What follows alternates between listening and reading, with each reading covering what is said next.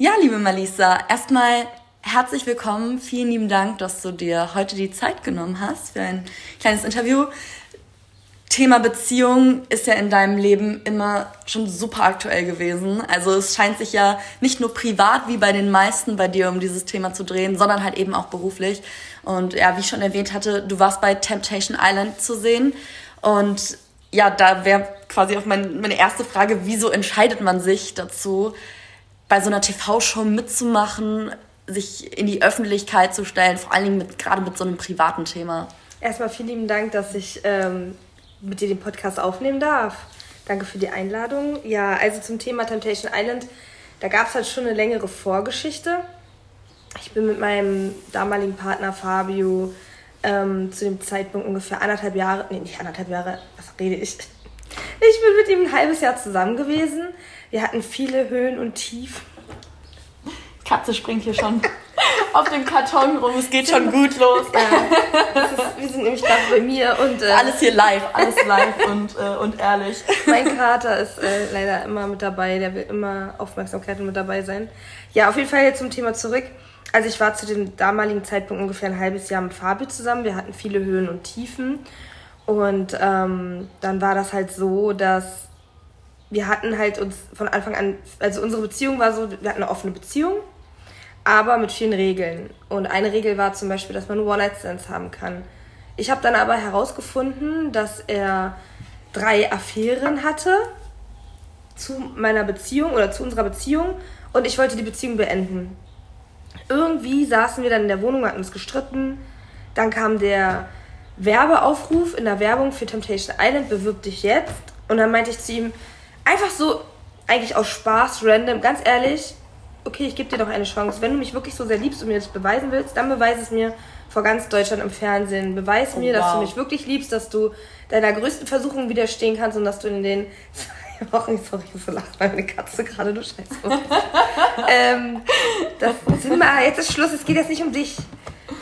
Das, ähm, dann beweis mir bitte, dass du mich wirklich liebst und ähm, dass du halt, ja, wie soll ich sagen? Dem widerstehen kannst. Genau, auch. der größte Versuchung widerstehen kannst. Was man auch wissen muss, ist, Fabio ist optisch eigentlich nicht mein Typ Mann und ich bin optisch nicht sein Typ Frau. Wir haben uns wirklich in den Charakter... Ist das nicht schon ein super äh, schwieriger Start dann so, wenn man das schon so weiß irgendwie? Ja, das war ein super schwieriger Start. Ich bin auch irgendwie mit der Intention da reingegangen, wir schaffen das eh nicht. Wir gehen da eh getrennt raus. Hab's natürlich aber immer die ganze Zeit gehofft, dass es so bleibt. Zimmer, ich sperr dich gleich weg. Und ähm, ja, so hat das dann angefangen. Und dann kam halt die Bewerbung und ich hätte nicht gedacht, dass alles so schnell geht, dass wir dann sogar das erste Startpaar waren quasi, was feststand, dass wir dabei sind. Wow. Ähm, wieso, äh, also was in meinen Kopf irgendwie nicht so ganz reingeht, wieso der Gedanke zu sagen, okay, ähm, ich kann verstehen, du möchtest deinem Partner, Partner nochmal eine Chance geben, aber wieso in aller Öffentlichkeit? Also warum war dir das in dem Moment so wichtig oder was hat dich daran so gereizt? Warum glaubst du, dass das so eine gute Möglichkeit war, die Beziehung zu, zu retten, in Anführungsstrichen, in dem Moment? Ich hatte zu dem damaligen Zeitpunkt gar keine Ahnung von Reality-TV-Shows. Ich habe wirklich gedacht, es ist alles zu 100% real und irgendwie, ich kann nicht mal genau sagen, warum. Es war einfach dieses, hat so gepasst, dieser Werbespot, dieser Werbeaufruf ich dachte mir, okay, beweise es mir. Ich hatte die Show schon mal gesehen und habe halt gedacht, okay, wenn er wirklich schafft, zwei Wochen dort nichts zu machen und wenn da seine Traumfrau ist, die so optisch sein Typ ist oder dass er halt wirklich merkt oder wir merken, in den zwei Wochen vermissen wir uns, ist unsere Liebe echt. Er hat mir versprochen, komplett, also den Kontakt zu seinen Affären abzubrechen für mich. Er wollte sich ändern und ähm, ja, dann haben wir halt einfach gesagt, okay, wir bewerben uns und dass wir dann sofort, also dass alles so schnell ging, wie dabei waren, war halt schon crazy. Gab es für dich keinerlei Hintergedanken so, okay, ich kann da vielleicht, mal abgesehen davon, dass ich äh, was für meine persönliche Beziehung mitnehmen kann, hast du da keine anderen Benefits gesehen in dem Moment? Doch, na klar. Also jeder, der in eine TV-Show geht, denkt sich halt, dadurch, dass ich auch Social Media vorher schon gemacht habe, dachte ich mir halt, okay, vielleicht öffnet das ja auch noch neue Wege, je nachdem, was halt ist, ob sich die Beziehung, also ob wir uns danach trennen oder nicht hat man halt schon mediale Aufmerksamkeit, das auf jeden Fall. Und ich glaube, jeder, der in eine TV-Show geht, will das auch so ein bisschen ja. in die Öffentlichkeit, Das war jetzt aber nicht der Hauptgedanke bei uns beiden. Klar war das ein schöner Benefit, sag ich mal, und Effekt. Ähm, hat aber auch trotzdem viele Nachteile gehabt. Ne? Ich hätte jetzt nicht gedacht, dass ja, so wie das halt abgelaufen ist und so. Äh, Was würdest du sagen, sind so die größten Nachteile? Die, Nachteile sind, dass man halt absolut gar keinen Einfluss darauf hat, wie man geschnitten wird. Dass wirklich, man ist ja 24-7 dort in einer Villa und quasi vielleicht nur 10% oder 5% von allem, was dort passiert, gezeigt wird und geschnitten wird, so wie das halt der Sender möchte. Da hat man halt gar keinen Einfluss drauf und dass man so einen Stempel bekommt wie so eine Rolle. Also jede Person in einer Reality-Show hat eine Rolle und soll etwas darstellen und du hast keinen Einfluss darauf, ob du die Zicke wirst oder ähm, der Liebling oder die Dominante, das, das junge Küken, der Gentleman, der Fuckboy. Es gibt halt verschiedene Charaktere und der Sender entscheidet je nachdem. Klar, ist, muss man halt auch dementsprechend sich schon so ein bisschen verhalten, aber es wird dann schon so gemacht und geschnitten, wie der Sender das halt will.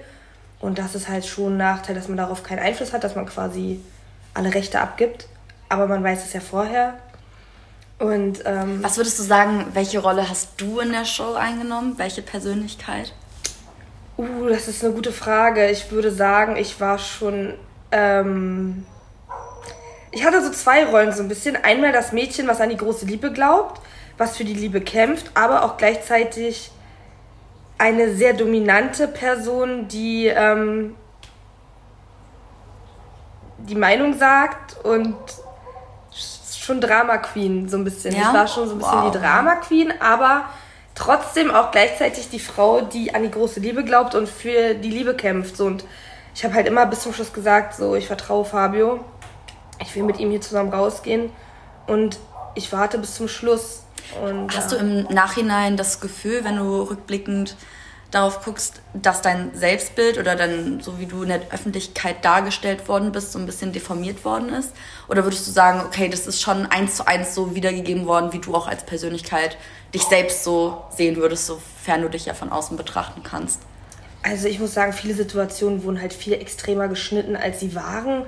Liegt aber auch daran, wenn ich mittlerweile mir Reality-Shows angucke, durch die Musik, wird alles nochmal mehr dramatisiert durch Lichteffekte und sowas. Das war dann vielleicht in der Sendung oder in dem Moment, was wir gedreht haben, gar nicht so intensiv oder so krass. Und ähm, ja, das, wie ich geschnitten wurde. Natürlich habe ich Sachen gesagt, die ich hinterher auch bereut habe. Aber es wurde halt dann einfach zum Beispiel, es werden halt oft Dinge dann gezeigt, die dann genau das verbildlichen sollen, wie die mich haben wollen. Wenn ich dann zum Beispiel viel Drama mache, obwohl ich danach vielleicht auch viele, viele gute Sachen gesagt habe und gezeigt habe, wie wichtig mir der Mensch ist, das wird dann einfach ausgeblendet. Also die Sachen werden dann einfach nicht gezeigt. Und dementsprechend, ja, aber das ist, glaube ich, in jeder Show normal, in die man geht. Hast du rückblickend das Gefühl, dass das ein Fehler war oder würdest du sagen, du würdest es eins zu eins genau so nochmal machen? Mal abgesehen von den Erfahrungen, die du gemacht hast, ich möchte gleich auch gerne natürlich auf die positiven Sachen eingehen, mhm. aber jetzt vor allen Dingen bezogen auf den Plan, die Beziehung zu retten. Soweit ich das ja mitbekommen hat, ist es halt, wie du schon ja angedeutet hast, danach auch in die Brüche gegangen. Aber erst später, also erst viel später. Mhm. Na, also hat mit der Show an sich nichts zu tun. Die Show hat uns schon gestärkt. Ja? Ja, das auf jeden Fall. Inwiefern? Fabio und ich sind ja als quasi das Gewinnerpaar der Staffel rausgegangen. Wir sind das einzige Paar von vier Paaren, die die Staffel als Paar gemeinsam verlassen hat. Wir haben beide an unsere Liebe geglaubt und das Finale war auch sehr, sehr, sehr romantisch, sehr emotional und ähm, auch die Wiedersehensshow. Wir haben danach noch mehr für unsere Liebe gekämpft und ja, er war schon so, dachte ich immer, der Mann meines Lebens, den ich heiraten will. Und ähm, wir haben eine sehr intensive Zeit gehabt. Ich würde sagen, die Zeit hat uns auch zum Teil, klar, die Ausstrahlung war nochmal sehr, sehr schlimm, weil vieles nochmal hochgekommen ist und auch Dinge gezeigt wurden, die ich halt dort nicht gesehen habe, weil ich war ja in einer Villa, er war in einer Villa bei Temptation Island und ähm, dadurch habe ich ja nur das vor Ort gesehen, was mir auch gezeigt wurde und in der Show, also wenn bei der Ausstrahlung wird einem halt alles gezeigt und da habe ich nochmal Sachen gesehen, von denen ich gar nichts vorher wusste. Die Ausstrahlung war ja erst ein Dreivierteljahr später. Da waren wir ja auch immer noch zusammen. Positiv oder negativ? Äh, schon neg negativ. Also da sind schon Sachen noch rausgekommen, die ich nicht wusste, was mich halt auch noch sehr verletzt hat. Aber letztendlich war unsere Liebe wirklich, glaube ich, schon sehr, sehr stark. Also ich würde, wenn ich jetzt nochmal die Chance hätte, mit ihm reinzugehen, äh, wenn, wenn wir jetzt mal zurückspulen würden, die Zeit, ich würde nochmal reingehen. Ich würde aber vieles anders machen. Dadurch, dass ich jetzt diese Erfahrung habe, ich wäre nicht so naiv an die Sache rangegangen und ich hätte die Zeit viel mehr genossen vor Ort. Ich habe viel zu viel geweint, ich habe viel zu viel darüber nachgedacht, was macht er da drüben. Es ist die Zeit eines Lebens, man erlebt es nie wieder wahrscheinlich. Zu 99 Prozent werde ich nie wieder da an so einer Show oder an dieser Show teilnehmen. Und ich hätte die Zeit einfach viel besser genießen sollen. Und ich war einfach ein super sensibler, emotionaler Mensch zu dem Zeitpunkt, habe alles auf die Goldwaage gelegt, bin in jedem kleinsten Moment ausgerastet vor Wut und Enttäuschung und Trauer und ich habe die Zeit dort vor Ort leider nicht so sehr genossen und nicht weißt so viel Spaß gehabt. Ich finde es gerade einen super spannenden Punkt, den du da ansprichst, weil ähm, ich glaube, es können sich nicht viele damit identifizieren, äh, dieses Gefühl in der TV-Show zu sein, aber womit sich definitiv viele identifizieren können, ist dieses sich ständig über den Partner Gedanken machen oder auch gerade wenn man eine Person datet, gerade neu frisch kennenlernt. Also ich kenne das auch nur selber, man denkt dann so oft, oh, jetzt schreibt er mir nicht und ja. welche, welche, Bedeut welche, welche Bedeutung messe ich dem Ganzen jetzt bei und das bedeutet, bedeutet das jetzt, dass er kein Interesse an mir hat oder diese, diese, dieses ganze Overthinking, was man die ganze Zeit macht. Oder gerade wir Frauen, wie Genau, total. Anstatt einfach mal so einen Gang zurückzuschrauben und zu sagen, hey, ich genieße das jetzt einfach mal und wenn er mich betrügt, und es sagt sich immer so leicht daher, aber ich denke mir immer, wenn er mich betrügt, dann sollte es einfach nicht so sein und Leider hat er mich als Mensch nicht gesehen. Ne? Ja, leider bin ich auch so, dass ich einfach so emotional bin, auch sehr mhm. impulsiv. Und ich wünschte, ich hätte so ein lockeres, entspanntes Denken, dass gerade in einer Beziehung oder wenn man jemanden kennenlernt, dass man sagt, okay, dann hat er mich halt nicht verdient, dann soll es nicht sein, dann ist er nicht mein Mensch, dann ist er für jemand anderes bestimmt. Aber sobald Gefühle und Emotionen im Spiel sind, dann denkt man nicht mehr so, dann kann man nicht so rein das objektiv rational denken. trennen voneinander. Genau, von dem, von dem Emotionalen. Dann denkt man nicht so objektiv, wie wenn ich jetzt ohne Emotionen da wie die beste andere, der besten Freundin genau. sagt so, ja, chill doch mal, ja, so genau, nach dem Motto. doch mal, mach doch mal langsam. Nee, so, der, dann guckt man die ganze Zeit bei WhatsApp, oh mein Gott, der ist online, der antwortet aber nicht, was ist mit dem? Und dann rattert, rattert, rattert. Und so war das in der TV-Show auch. Man ist getrennt, 24-7, man weiß einfach nicht, was der Partner drüben macht, man muss einfach auf das vertrauen. Man hat trotzdem als Frau super Angst, was ist, wenn. Ich meine, jede Frau, klar, ich finde mich auch schön, aber trotzdem, wenn du die Frauen da siehst, du denkst mir, oh mein Gott, die sind so hübsch und dann sind die vielleicht auch noch vom Charakter cool und dann hat er vielleicht bei ihr was, was ich nicht habe und dann denkt man sich so, vielleicht liebt er mich nicht mehr und vergisst mich sofort. Also man hat 24-7, weil man dort auch kein Handy hat, man hat keine Uhrzeit, man denkt wirklich, man kommt wirklich zum Nachdenken und denkt sich nur, was ist, wenn er mich jetzt einfach nicht mehr liebt und mich vergessen hat? Man denkt wirklich so stupide und primitiv und denkt sich so, der hat mich bestimmt vergessen, der liebt mich nicht mehr, der hat sich jetzt in eine neue verliebt. Hm. Obwohl das vielleicht, ob er, obwohl er vielleicht das gleiche denkt ja. von mir. Und so denkt man dann Würdest Moment. du sagen, dass die Show rückblickend ähm, deinen Selbstwert gestärkt hat? Meinen Selbstwert gestärkt hat? Ich würde. Nein, nicht unbedingt. Also. Weil ich kann mir vorstellen, nach dem, was du gerade so gesagt hast, dieses ständige Vergleichen und ich stehe in direkter Konkurrenz mhm. mit anderen Frauen, mit Frauen, die top aussehen, die cool drauf sind, die locker sind, die ja auch dahin gehen, weil sie eben eine gewisse Versuchung darstellen. Ähm, und ich kann mir vorstellen, gerade wenn man so dieses ständige Konkurrenzbild hat, dass einen das schon ins Hapern mit einem selbst auch dann nochmal mehr bringt. Das und dass man nochmal mehr an sich selbst auch zweifelt. Das auf jeden Fall. Und dadurch, dass das halt öffentlich ist quasi und im Fernsehen ausgestrahlt wird, und dass die anderen Vergebenen, die hatten halt alle Top-Körper. Also die anderen drei Mädels sahen bombastisch aus. Das hat an mir, an meinem Selbstwert schon krass genagt, weil ich dachte so, boah, ich bin die hässlichste. Ich habe da sehr viele Selbstzweifel bekommen. Die sehen alle so super aus im Bikini. Und dann ist es doch im Fernsehen. Und im Fernsehen sieht man noch mal sieben bis acht Kilo dicker aus, als man halt in Wirklichkeit ist. Das macht halt die Kamera einfach. Und dann kriegt man vielleicht noch Hate oder irgendwelche bösen Nachrichten auf Social Media, wo die sagen, boah, du Fette und so, der hat dich nicht verdient, was will der, was will so ein hübscher Mann mit so einer hässlichen und so, das tut halt schon weh. Also ich habe auch viele, sehr, sehr viele böse Nachrichten bekommen. Und Wie kannst du hier jetzt noch sitzen und trotzdem so mit so einer positiven Ausstrahlung so da sitzen und sagen, ey, es war eigentlich kein Fehler, dahin gegangen zu sein? Man braucht auf jeden Fall ein hartes Fell, wenn man in so eine Show reingeht, weil man nie weiß, wie die Öffentlichkeit reagiert oder wie die mit einem umgeht. Das Gute ist, dass ich auch, dass ich trotzdem auch positive Nachrichten bekommen habe. Also das Ding ist immer, es ist ja so eine 80-20-Situation. Man bekommt vielleicht 80% positive Nachrichten, aber die 20% bösartigen Nachrichten, die man hat, die nehmen einen so Gewichtet sehr mit. Man viel, genau, man viel Gewicht, genau, man gewichtet das viel, viel mehr. Und das sind halt so die Dinge, die mich zum Nachdenken bringen, aber auch mein Management, meine beste Freundin, meine Familie, die erden mich so sehr. Die haben immer gesagt, Malisa, das ist alles nur Social Media. Es würde niemals einer auf die Straße gehen und dir ins Gesicht sagen, boah, du bist hässlich, du bist dick. Ich muss sagen, ich habe es auch nicht geglaubt. Es ist mir auch die letzten drei Jahre, seitdem ich in der Öffentlichkeit stehe, nur ein einziges Mal passiert und das vor kurzem lustigerweise. Da war ich am äh, Bahnhof, am U-Bahnhof und da kam eine Frau zu mir und hat gesagt, boah, du bist so hässlich, guck mal in den Spiegel, du bist so hässlich. Die hat mich wirklich angesprochen und ich war so geschockt, die hat mich angeschrien im U-Bahnhof und keiner hat was gesagt und ich war so perplex ich habe einfach nur auf mein Handy geguckt und bin weitergegangen, weil ich wollte ihr auch keine Aufmerksamkeit schenken, weil es eine sehr aggressive Frau war. Und da habe ich mir auch gedacht, so nein, ich sage jetzt am besten gar nichts. Und da war ich auch so geschockt. Ich dachte mir, boah, krass, damit hätte ich niemals gerechnet, dass sowas kommt, weil manche Menschen aus Neid oder Eifersucht oder Missgunst das den Leuten nicht gönnen oder wie man halt dargestellt wird.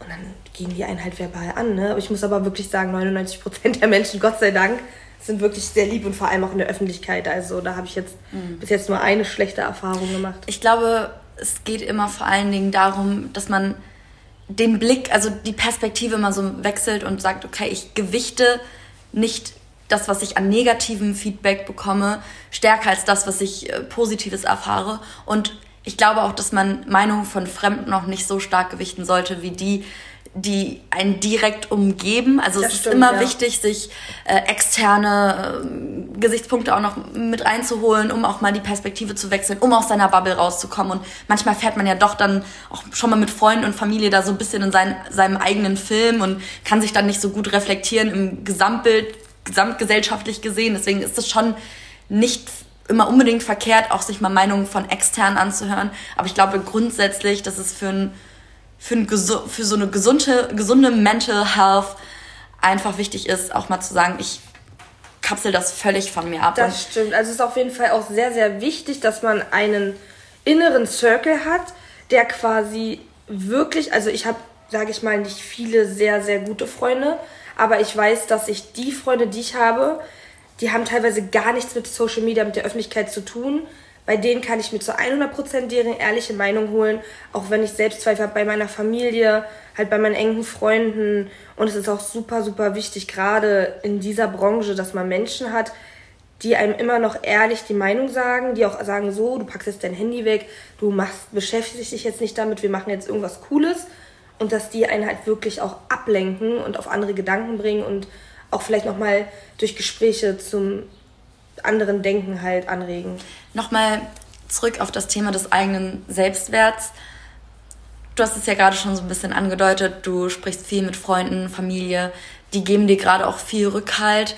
Was sind noch so Tipps für dich, in, wo du sagen würdest, okay, ich darf nicht daran kaputt gehen, mich mit anderen ständig zu vergleichen und diesen Konkurrenzdruck so zu spüren und daran gemessen an dem mein Selbstbild, mein Selbstwert festzumachen. Hast du da Tipps, die du mit auf den Weg geben kannst, den eigenen Selbstwert zu stärken, abgesehen von Freunden und Familie? Also ich muss sagen, ich bin prinzipiell ein Mensch. Wer mir, mich auf Social Media verfolgt, weiß, dass ich fast nie Filter in meinen Stories benutze, weil ich einfach kein Freund davon bin, auf dieses Gefakte und Aufgesetzte. Natürlich benutze ich zum Beispiel manchmal Filter und probiere die aus und denke mir so, boah, ich könnte jetzt so krass aussehen, aber ich bin das nicht. Und dann sehe ich so auf Social Media viele, viele Frauen, die Vorbilder sind, in Anführungsstrichen, und benutzen immer nur Filter, Filter, Filter und spielen was vor. Und ich denke mir so, das ist aber nicht die Realität. Und ich möchte gerade den jungen Menschen oder Frauen nicht vorleben, dass diese Filter jemanden so verändern, sondern ich will zeigen, ich stehe zu mir, ich zeige mich ungeschminkt, ich zeige mich mit nassen Haaren. Ähm, ich will zeigen, dass ich auch nur ein ganz normaler Mensch bin und dass mein Selbstwert quasi, dass ich anderen Frauen auch zeige, gerade in der Öffentlichkeit, so, das Leben ist nicht perfekt, ich bin nicht perfekt. ich habe Kurven und dann kommt auch positives Feedback von den Frauen, weil die das dann sehr, sehr gut finden, dass ich mich so zeige, wie ich bin, dass ich nichts vormache, dass ich keine Filter unbedingt benutze und ähm, auch Themen anspreche, die vielleicht jetzt nicht immer happy sind, sondern auch ähm, Themen, die nicht so schön sind. Und wenn ich dann dieses positive Feedback von den Frauen bekomme, dass ich zum Beispiel meine Bilder, klar benutze ich Farbfilter, aber ich würde meinen Körper niemals auf Fotos verändern. Ich stehe zu meiner Zellulite. Und wenn ich merke, ich Und da würde ich gerne, gerne, gerne mal einhaken, weil mhm. Das ist ja eine Sache, die du machst. Und ich kann mir vorstellen, dass das den Selbstwert von anderen stärkt, indem sie halt mhm. sehen, okay, ähm, du bist ein Vorbild und genau. du bist nicht perfekt. Ich weiß halt auch, dass ich eine Vorbildfunktion genau. habe. Genau, das stärkt ja aber das Selbstbild von anderen. Genau. Wie schaffst du es, Nein. deinen eigenen Selbstwert zu stärken? Ja, wie schaffe ich das? Ich kann das ehrlich gesagt gar nicht so genau sagen. Ich, ich habe immer schon mich dann vor den Spiegel gestellt, mit mir selber gesprochen und gesagt so, Malisa, du hast schöne Lippen, du hast eine schöne Nase. Ich bin ein hübscher Mensch, ich weiß, ich bin ein guter Mensch. Ähm, ich versuche immer anderen Menschen zu helfen weil ich weiß, dass ich anderen Menschen damit Gutes tue und auch was Gutes zurückbekomme. Ich habe mich sehr viel mit Spiritualität beschäftigt, mit ähm, gutes Denken. Also wer positiv denkt, zieht Positives an und das stärkt auch so mein Selbstbild. Wenn ich Bücher lese und mich zum Beispiel mit manchen Themen auseinandersetze, ich kann es gar nicht so genau sagen, einfach auch meine Freunde, ich weiß einfach, das hört sich jetzt so komisch an, aber ich liebe mich schon so, wie ich bin. Klar, gehe ich auch mal zu einem Arzt und lass mir Botox machen, einfach aus bestimmten Sachen. Aber das ist, ich kann es gar nicht so beschreiben. Trotzdem würde ich sagen, ja, ich bin halt schon ein positiver Mensch von Grund mhm. auf. Ich höre gerne positive Musik.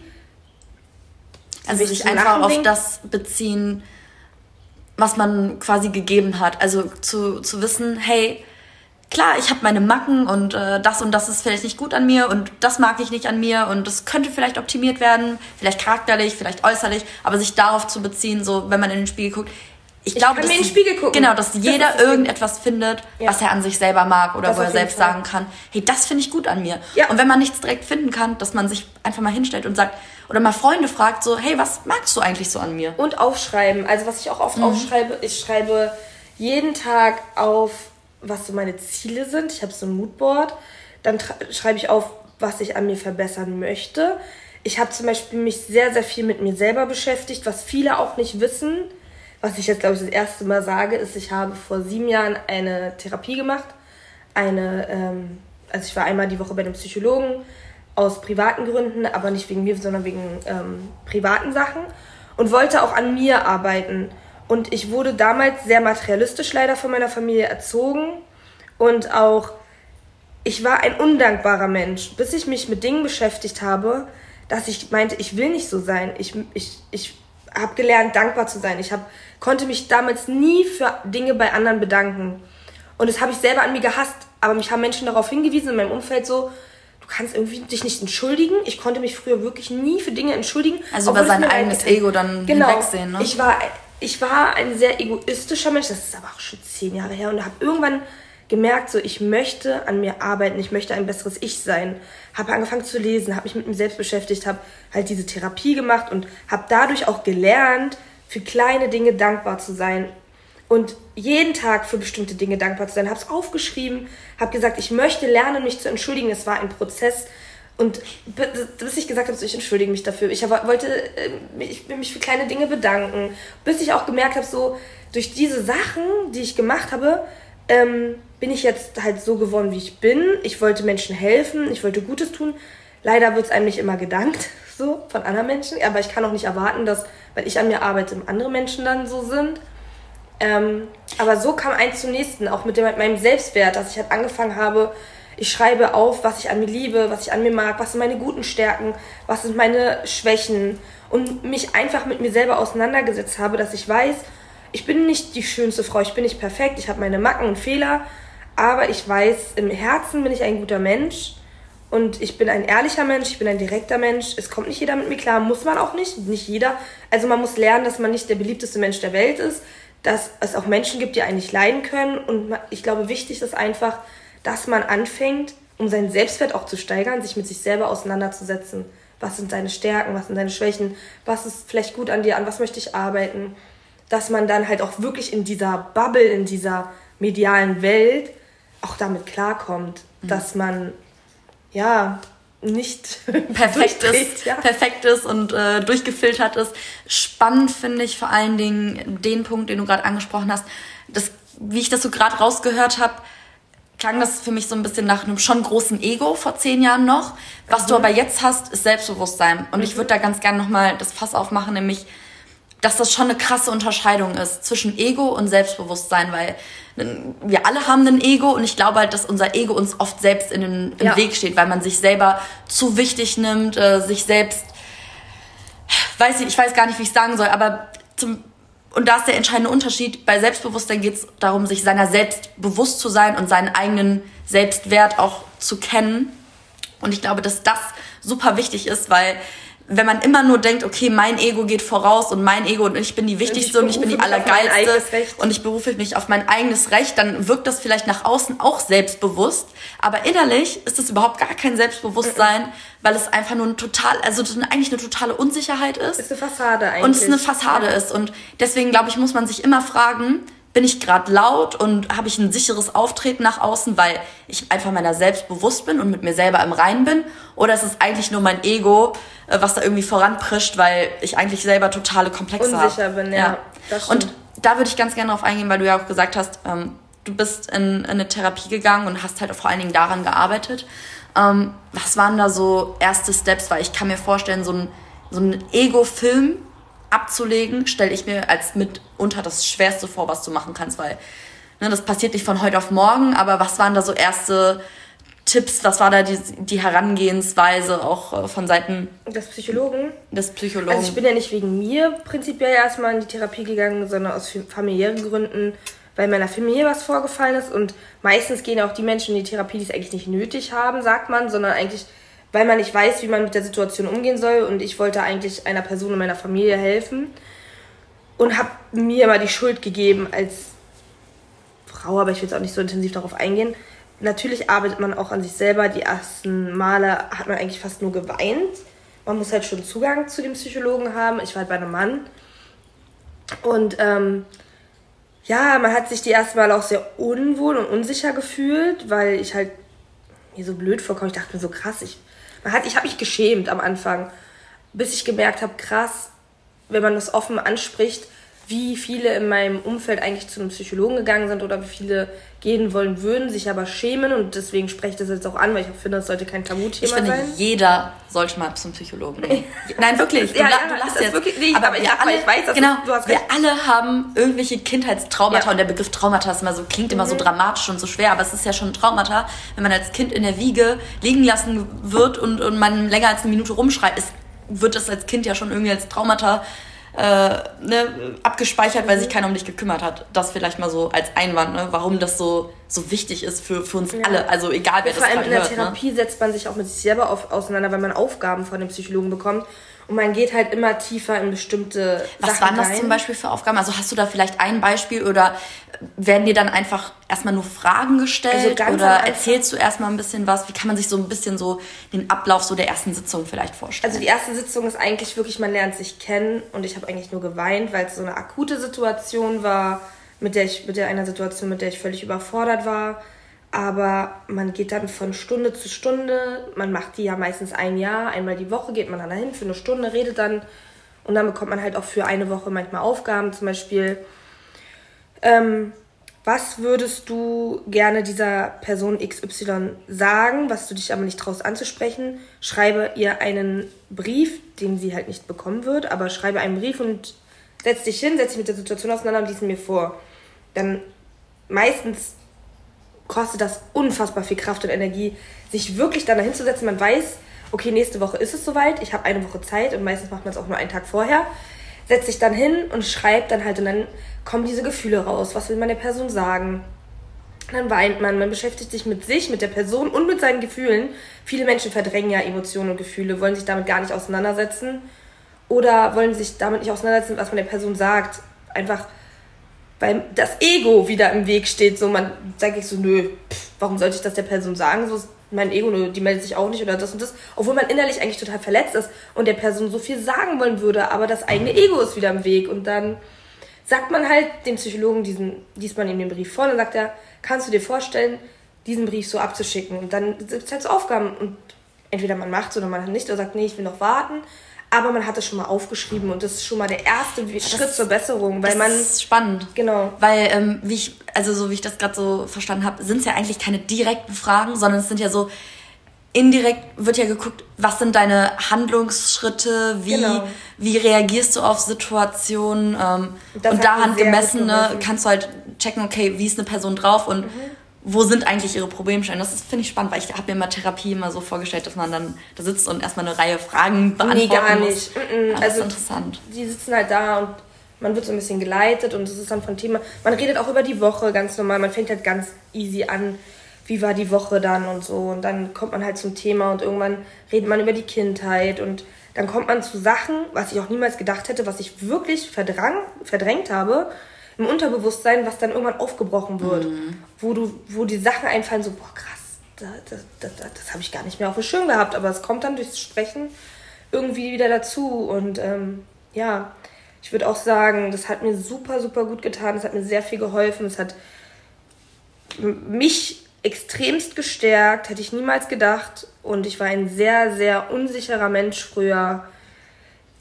Ich habe halt auch viele negativen Erfahrungen in der, Schulheit, äh, in der Kindheit gemacht, wurde halt in der Schule gemobbt und ähm, habe viele Dinge aufarbeiten müssen aus der Kindheit auch, die mich aber jetzt selbstbewusst gemacht haben. Also früher wurde ich wirklich extremst dafür gemobbt, weil ich Pickel hatte auf dem Rücken, auf der Stirn.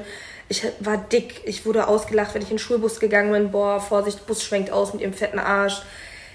Ich konnte im Schulbus nicht sitzen, ich stand und es sind so Dinge passiert. Ich habe in der Pause teilweise auf dem Klo gegessen und so voll die krassen Sachen erlebt, so im Alter von 14, so 12 bis 16. Und das hat man dann halt in der Therapie so aufgearbeitet. So. Und ähm, ja, deswegen, ich halt, meine Genugtuung ist heute, dass ich halt so weiß, was ich mir aufgebaut habe, wo ich stehe und die Menschen, die mich damals gemobbt haben und fertig gemacht haben, lustigerweise mir teilweise heute auf Social Media folgen und mich ähm, anschreiben und sagen, hey, kennst du mich noch? Wo ich mir denke, was ist mit dir nicht richtig? So, ich lache heute darüber, weil ich weiß, was aus denen geworden ist. Und die waren wirklich böse. Und dann denke ich mir, das ist wieder so Karma. Also. Oh, Menschen können so ja. böse sein, ne? Es hätte auch bei mir alles anders kommen können. Ich hätte ja auch in eine tiefe Depression fallen können und wer weiß ich nicht wo gelandet, aber mhm. so wenn man, ich finde halt immer, wenn man an sich arbeitet oder wirklich starken Willen hat, kann man alles erreichen und dafür kämpft oder einfach wirklich sich mit sich selbst auseinandersetzen und auch sich von niemandem irgendwie vom Weg abbringen lassen. Wir haben auch damals, mich haben alle dafür ausgelacht, dass ich immer gesagt habe, ich will irgendwann mal in der Öffentlichkeit stehen. Also es war wirklich schon ähm, so, ich wollte früher mal Schauspielerin werden, ganz früher. Und dann habe ich mir gesagt, ja, ich werde das irgendwann mal schaffen. So, ich kann jetzt heute sagen, ich habe dieses Jahr einen Horrorfilm gedreht, worauf ich auch sehr stolz bin und ähm, gucken halt, ne? Man darf halt seine Träume nie aufgeben. So, auch selbst meine Familie hat mich teilweise ausgelacht und hat gesagt, so, nee, lass das mal und so. Aber man darf sich halt nicht von anderen Leuten beeinflussen lassen. Woran man einfach auch merkt, ähm, dass du dich nur dich stark entwickelt hast und auch vor allen Dingen zu einer selbstbewussten, sich selbst liebenden Frau entwickelt hast, finde ich, merkt man auch so ein bisschen daran, dass du gesagt hast, okay, ich, um jetzt nochmal den Bogen zurückzuspannen, mhm. ich gehe in eine offene Beziehung, weil für mich ist es immer, ich glaube, man kann erst dann sagen, hey, mein Partner kann auch was mit anderen haben, wenn man sich selbst, wenn man mit sich selbst relativ deswegen, mhm. also relativ im Reinen ist, weil ich glaube, 100 Prozent ist Niemand. immer schwierig. Man hat immer unterbewusst Dinge, die einen triggern ja, oder stören. Aber so im Großen und Ganzen, ich glaube, dass man wirklich für, äh, mit sich selbst im Reinen sein muss, um den Schritt zu wagen und zu sagen, hey, ich ähm, öffne diese Beziehung. Wie kam es damals dazu, dass ihr euch dazu entschieden habt? Vor allem das Lustige war, dass was niemand denkt, ist, dass ich ihm das damals vorgeschlagen habe. Wir lagen im Bett und haben gekuschelt. Und es war aber so eine Situation, ich wollte keine wirklich close, feste Beziehung. Aber er und ich haben uns schon drei Monate getroffen, gedatet und irgendwie waren da halt Gefühle von unserer beiden Seiten aus. Und wir wollten, das war so eine ganz komische Situation, ich kann es gar nicht beschreiben, ich hatte das noch nie vorher. Und dann habe ich ihm halt einfach aus dem Nichts vorgeschlagen, was hältst du denn, wenn wir eine offene Beziehung führen? Der meinte, krass, wie, wie ich darauf komme. Ich so, ich kann es dir ehrlich gesagt nicht sagen, aber ich will dich halt schon irgendwie an meiner Seite als Partner haben. Aber irgendwie war das nicht der richtige Zeitpunkt, als ich sage, ich gehe jetzt eine feste Beziehung ein. Wieso, weshalb, warum, kann ich gar nicht sagen. Das war im Juli 2019 und im Dezember 2019 haben wir aber so starke Gefühle bekommen, beziehungsweise ich, ich kann jetzt nur für mich sprechen, wie es bei ihm war, weiß ich nicht. Also er, ich kann ja nur das sagen, was er mir gesagt hat. Und da habe ich dann aber herausgefunden, halt mit diesen Affären, dass er da diese Affären hatte. Und da habe ich gemeint, ich kann das doch nicht so, wie ich mir das gedacht habe, einfach weil ich ihn so sehr geliebt habe. Am Anfang waren halt die Gefühle noch nicht so krass. Und im Dezember sind die halt so krass geworden, dass ich dann halt gesagt habe, ich kann das nicht so offen haben, wie du dir das wünschst. Weil da war das noch irgendwie so, dass er halt mich einfach angelogen hat. Und dann meinte er, ich gebe alles für dich auf. Und dann kam das halt mit diesem Temptation Island. Und dann haben wir uns auch darauf geeinigt, dass jeder von uns One-Night-Stands haben kann, was ich aber nicht so wirklich ausgelebt habe, weil ich das nicht brauchte. Aber er. Und das war für mich auch damals was völlig hat dich dann gereizt daran an der offenen Beziehung? Mm. Also was waren für dich deine persönlichen Benefits, die du gesehen hast, wenn du gesagt hast, okay, also klar, Sex ich, war mir nicht wichtig? Ich wusste einfach, bei uns war immer alles auf ehrlicher Kommunikation. Also wir waren ehrlich zueinander, haben über alles geredet. Es gab ja immer so Männer auch, die halt verboten haben, so feiern zu gehen. Ich, ich konnte anziehen, was ich wollte. Ich bin in Urlaub geflogen, wann ich wollte, wo ich wollte. Ich wusste, ich kann flirten. Ich weiß nicht warum. Damals war mein Denken so, wenn ich in einer festen Beziehung bin, kann ich viele Dinge irgendwie noch nicht tun, obwohl es ja eigentlich voll doof ist oder das Denken von mir dumm war, weil ich auch in einer normalen Beziehung flirten kann mit Männern, finde ich, mhm. und feiern kann, mit Männern tanzen kann. Aber irgendwo habe ich dann trotzdem immer gemerkt in Gesprächen, dass viele anders gedacht haben. Wenn du in einer Beziehung bist, kannst du nicht einfach auf einem Club mit anderen Männern tanzen. Das Recht habe ich mir rausgenommen. Also wenn ich feiern war, habe ich auch mit Männern getanzt und geflirtet, Zeit verbracht. Und das war halt so dieses, was ich heute auch in einer normalen Beziehung machen würde, was ich halt früher in einer normalen Beziehung nie getan habe. Für mich gab es früher in, der, in einer normalen Beziehung immer nur diesen das einen Schwarz Mann. und Weiß Gefühl. Genau, es gab nur dieses Schwarz und Weiß, es gab kein Grau. Und mittlerweile denke ich mir, ähm, dieses sexuelle Ausleben kann man auch zusammen machen. Man könnte sich auch zusammen in einer normalen Beziehung eine dritte Person zum Beispiel holen. Man muss immer nur reden, sprechen. Natürlich bin ich bereit, Dinge auszuprobieren, aber dass ich nochmal so eine offene Beziehung wie mit ihm führe, weiß ich, könnte ich nicht nochmal. Es war ein spezieller Mensch in meinem Leben. Es hat einfach zu der Situation, zu meinen Umgebungen gepasst. Es hat mich sehr zum Umdenken nochmal in der ganzen Beziehung strukturiert, dass ich jetzt heute sagen kann, ich kann auch in einer normalen Beziehung alleine in den Urlaub fliegen mit meinen Mädels. Ich brauche kein schlechtes Gewissen haben. Ich kann mit meinen Mädels feiern gehen. Ich kann auch in einer normalen Beziehung mit Männern flirten. Das Ohne dass man sagt, ich liebe meinen Partner genau, nicht. Genau, genau. Aber es, es gibt halt auch Beziehungen, wo ich halt wirklich mitbekommen habe, so, wo der Mann der Frau verbietet, bestimmte Sachen anzuziehen, nicht mit, mit den Mädels in Urlaub zu fliegen, rumzickt.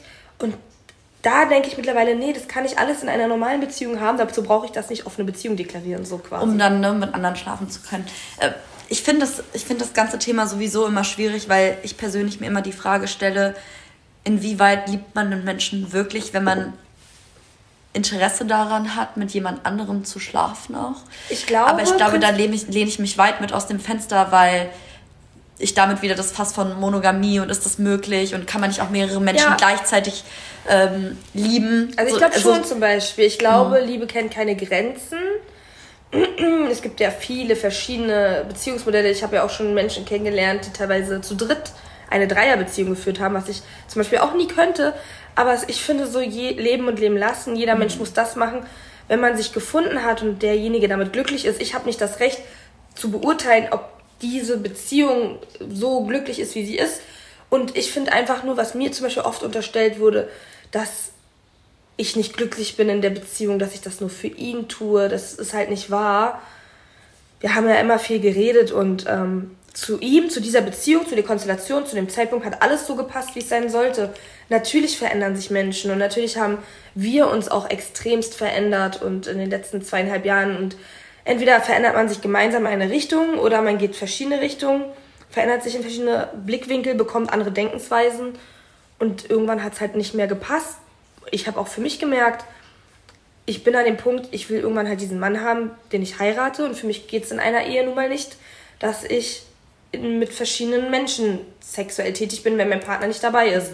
Ich habe aber das Denken, wenn man lange verheiratet ist oder wenn ich in einer Ehe bin, man was ausprobieren möchte, kann man halt viele Dinge auch zusammen ausprobieren. So, dafür muss man jetzt nicht mit einem anderen irgendwie was machen. Aber ich finde halt, jeder sollte das tun und immer offen kommunizieren, was einem wichtig ist. Weil ich finde, oder was mir halt aufgefallen ist, in, in den letzten Jahren, dass viele Menschen leider einfach nicht ehrlich zu dem Partner sind, Dinge verheimlichen und dann heimlich betrügen oder fremdgehen.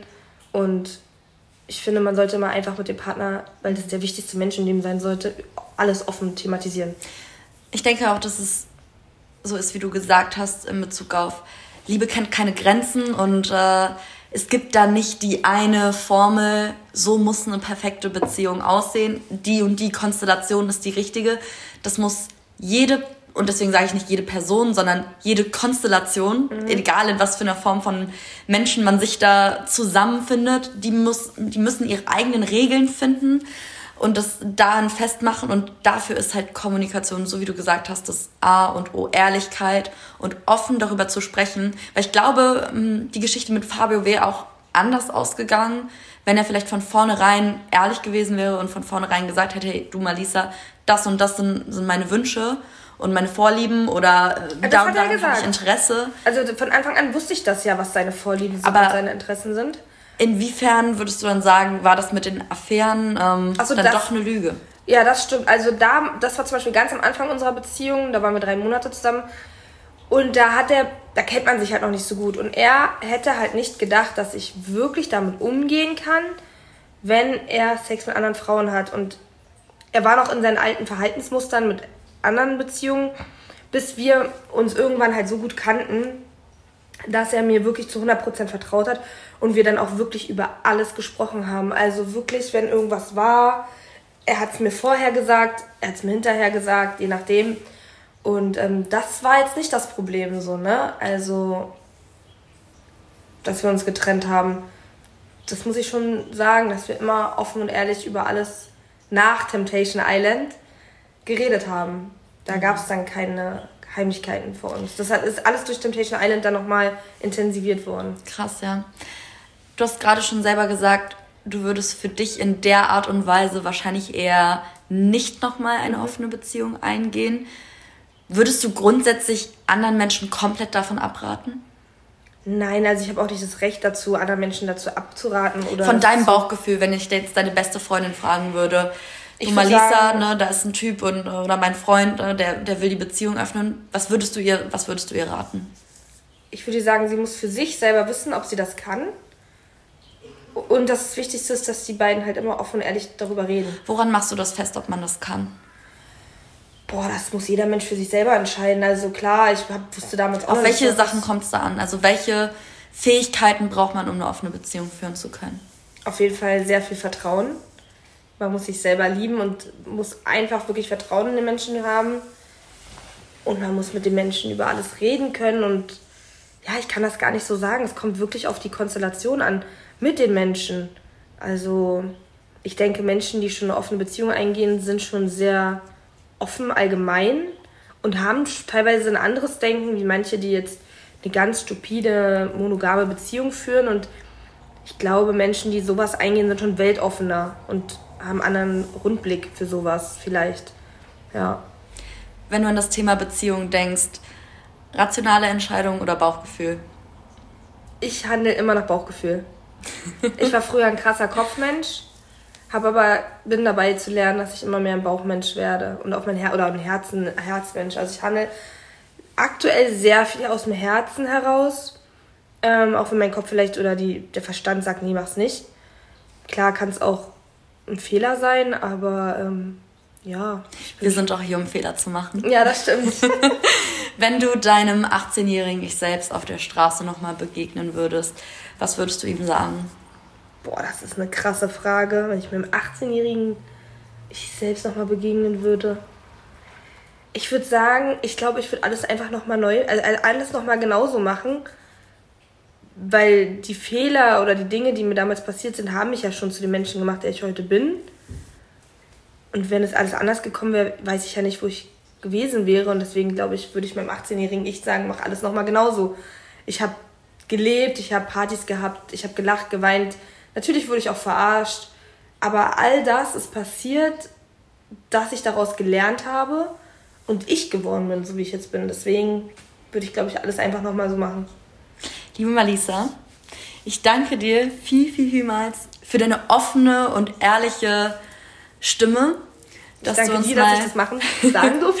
dass du uns mal mit in, in deine Gefühlswelt ja auch hast eintauchen lassen. Ja, ich, ich glaube, glaub, so intensiv habe ich noch mit keinem geredet. Ich glaub, kleine kleine Psychologiestunde heute abgehalten an einem ja, Samstagmorgen. Also ich glaube, so habe ich doch mit niemandem darüber gesprochen. Vielen, vielen lieben Dank. Ich, ähm, ich glaube auch, wenn man nicht immer Parallelen äh, ziehen kann zu deinem Leben, weil es ist ganz anders. Die wenigsten stehen in der Öffentlichkeit und die wenigsten gehen in TV-Shows. Aber ich glaube, es sind viele Überschneidungen da, weil Thema Unsicherheiten, das, das kennt jeder, ob das jetzt im TV ist, in der Öffentlichkeit oder ob es äh, in Alltagssituationen äh, ist. Und ich glaube, da kann man einfach viel draus mitnehmen. Ja. Deswegen, ja, wenn ihr weiter mehr von Malisa hören wollt, dann äh, checkt auf jeden Fall ihre Social Media Kanäle aus und ähm, ja, verlinke ich alles. In diesem Sinne, danke dir vielmals und Dankeschön. tschüss zusammen. Tschüss.